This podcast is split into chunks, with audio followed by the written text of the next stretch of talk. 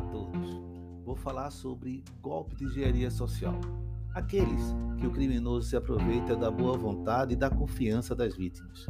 Segundo a pesquisa da Febraban, divulgada em novembro de 2021, houve no primeiro semestre de 2021 um crescimento de 165% desses golpes em comparação ao semestre anterior. Porém, o crescimento foi diferente para os golpes. Né? O golpe de falso motoboy cresceu 271%. O golpe das falsas centrais telefônicas cresceu 62%. O golpe de phishing cresceu 26%. É claro que você tem que comparar esses três golpes como eles ocorriam antes, tá? Devemos lembrar que os dois semestres analisados, 2021.1 2020.2, nós tivemos um maior uso da internet e de seus serviços eletrônicos por causa da pandemia. O problema é que as pessoas não se protegem no mundo virtual assim como fazem no mundo real. No mundo real, ninguém oferece o seu cartão a pessoas estranhas na rua, nem entrega a sua carteira a qualquer um. E mesmo com as campanhas de conscientização e as constantes notícias sobre golpes veiculadas na empresa, as pessoas ainda apresentam um comportamento nada seguro no mundo virtual. Não adianta que os bancos façam investimentos altíssimos em segurança cibernética por volta de 2,5 bilhões por ano. É necessário lembrar que o elo mais fraco dessa cadeia, principalmente para esse tipo de golpe, é o usuário. As pessoas devem se conscientizar dos perigos que nos rondam nesse meio virtual.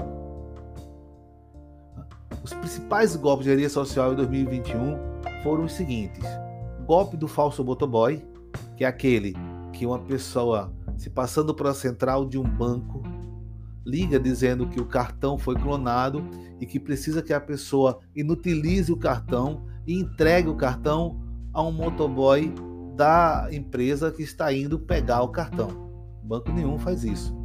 Ele pede, e é engraçado que ele diz: corte o cartão, porém não danifique o chip.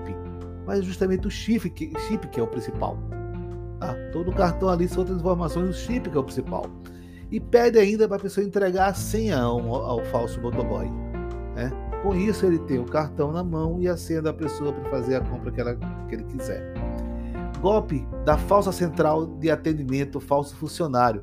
A pessoa liga dizendo ser de uma, exemplo, de uma empresa de telefonia que às vezes você nem tem contrato e pede a você que complete o CPF. Ela dá os três primeiros números e os dois últimos números. E aquele miolo lá, os números do meio, normalmente não aparecem. Ele pede que você complete. Isso não acontece. Ninguém liga para fazer isso, tá? Você ligando para uma central pode ser, mas você recebendo uma ligação, não. Golpe do WhatsApp é outro golpe famoso.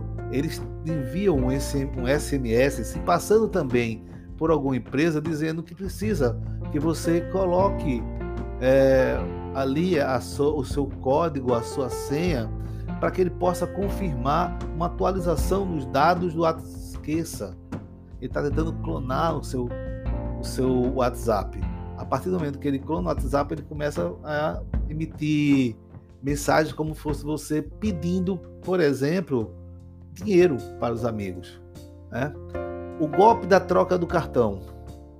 Como é que acontece isso? Você vai pagar alguma coisa, ele, o criminoso, ele observa você digitando a senha e na hora de devolver o cartão, e devolve outro cartão, que não é o seu. Você coloca na carteira, por isso tome cuidado. Entregou o cartão a alguém, pegou de volta, verifique se é o seu. Porque quando ele tiver de posse seu cartão e a senha, ele vai fazer o que ele quiser.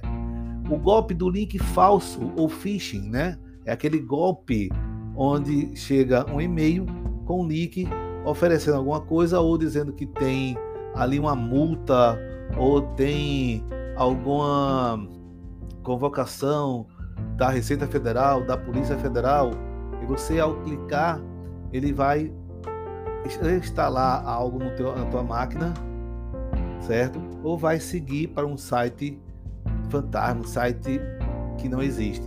Aí vamos falar agora do outro golpe também muito usado, que é o golpe do falso leilão. Que eu falei do, do site fantasma, me lembrei disso, o golpe do falso leilão. As empresas estão criando falsos sites de leilão, certo? E que você vai ter que dar um lance e pagar para poder pegar o item. Não. Cuidado. Né? Observe o site, normalmente eles apresentam vários erros em português, várias inconsistências. Né? Verifique se a empresa é a empresa idônea. Ligue para a empresa, né? ligue para. Procure saber né, na região se existe aquela empresa, tá? Muito cuidado. E o último é o do falso empréstimo. O pessoal manda e-mail para várias pessoas, consegue um grupo grande de pessoas e manda e-mail. Aquele que está necessitado, precisa de um empréstimo urgente, vai achar ótimo. E as vantagens são muitas. Só que ele pede para você pagar uma taxa antes de dar o empréstimo. Isso não acontece. Quando você faz o empréstimo, a taxa já é descontada lá, você não precisa pagar antes. Tá certo?